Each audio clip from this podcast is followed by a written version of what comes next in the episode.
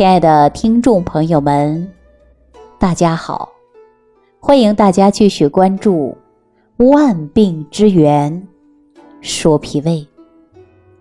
我不知道大家有没有这样的感触啊？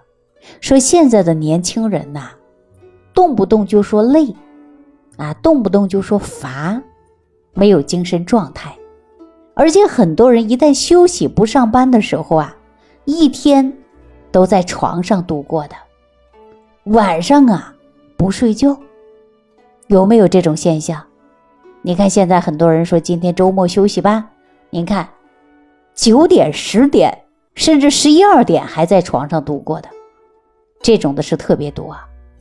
我们经常说人呐要适当的运动，早上啊还要正常正点的起来生发阳气。那大家有没有这样的感觉？就是你睡觉啊睡了一上午。但是呢，起来还会昏昏欲睡的，没有精神状态，这就是因为你的阳气呀没生发起来。所以我建议年轻人呐，还要没事呢，多多关注一下自己，适当的还运动。按理来说，我们说现在的人呢，吃的也好，喝的也好，玩的也好，各种条件都好了。大家说现在的孩子啊，可比我那个年代呀。好多了，尤其我们说现在五十岁以上的人啊，六七十岁、七八十岁的，你看我们那会儿有啥好吃的呀？根本就没有，吃饱都不错了。你看现在的人吃不缺，喝不缺，而且医疗水平也比过去先进的多了。说本应该活的是健健康康的，但是事实啊，可不是这样的。你看我们的年轻人很多都是免疫能力低下。体质不好，甚至有一些人呢，到中年了就疾病缠身了，高血压、高血脂、糖尿病等等都出现了。所以如今呢，大家有一个热门的话题，就是要养生。什么叫养生啊？很多人说我也想养生，不知道怎么养。我告诉大家，不是你躺在床上不起床就养生了，我们应该顺应自然的规律，对吧？日出而作，日落而息，正点起来，正点休息，吃好喝好，就这么简单，是不是啊？所以，我们现在中年人也好，老年人也好啊，一定要预防疾病。所以说，保证自己身体健健康康的，少得病或者不得病，这才是最好的。所以，我们讲日常生活当中的行程安排呀，都要得当。你看，有的人呢，早晨不起床，着急忙慌去上班了，早餐都不吃，这种现象是不是也有啊？还有一些人呢，是盲目的跟风去养生啊，盲目的跟风，为什么有这样的现象呢？实际啊，你养的不对，就是给自己在养出病来了。为大家说一个很简单的一个例子啊，大家都知道说薏米是很好的，薏米呢。它能够啊祛湿健脾，也是很好的一个食疗方法。但是我们说薏米好，并不是所有的人都能吃薏米的，大家知道吗？我曾经呢就遇到这样的一位朋友，他经常啊感觉到胃里边胀，饭后呢感觉到不舒服，偶尔呢还头晕，但是排便呢都是溏稀啊，大便特别稀。那舌头来看呢特别滑。而且呢，明显的一摸呀，手脚也冰凉。那这位朋友呢，从整体症状上来讲啊，就是因为脾胃虚寒，对吧？脾胃虚寒，水湿停于胃。之后呢，我就问他啊，你这个现象多久了呀？啊，胃里边又冒冷气，浑身又没有力气，手脚冰凉。他说大概有半年的时间。我就问他：“你最近吃的怎么样？”他说：“正常家里的饭，也没有刻意的去吃什么。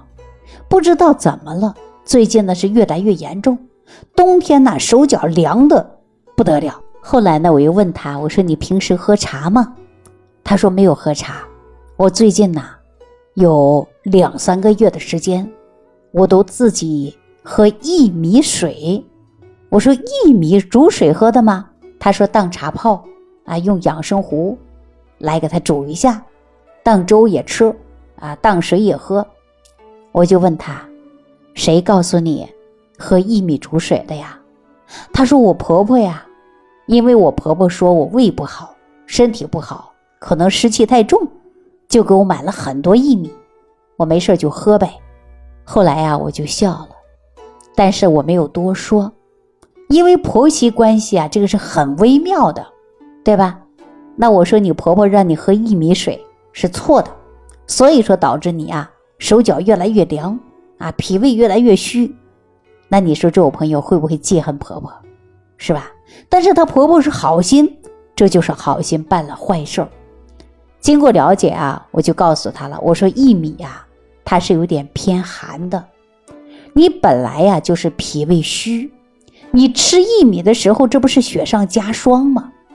如果说你把薏米炒一下，再综合的一些食疗搭配着吃还好，但是你单一喝薏米呀，暂时你还是不要喝了。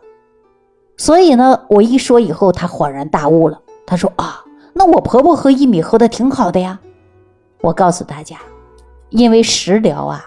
它也分寒和热，啊，对吧？有一些热性的，有一些温性的，还有一些呢是凉性的。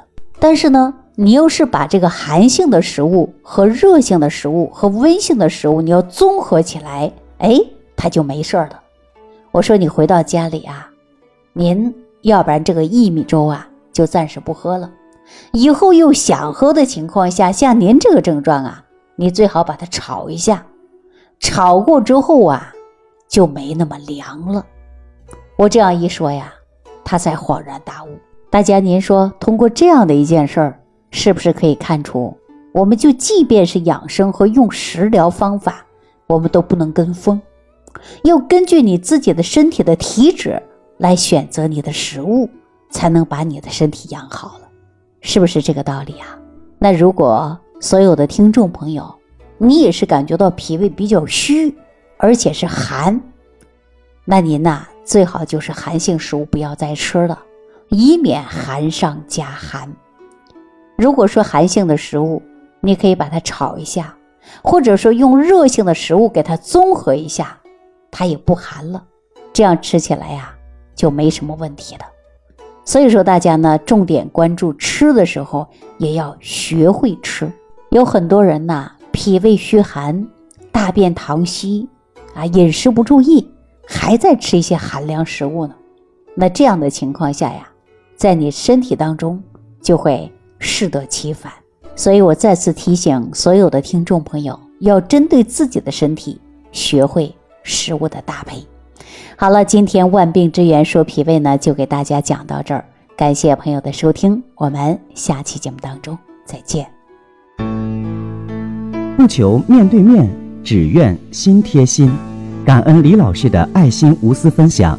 听众朋友，如果本节目对您有帮助，请点击屏幕右上角转发分享给更多人，让爱心传递，使更多人受益。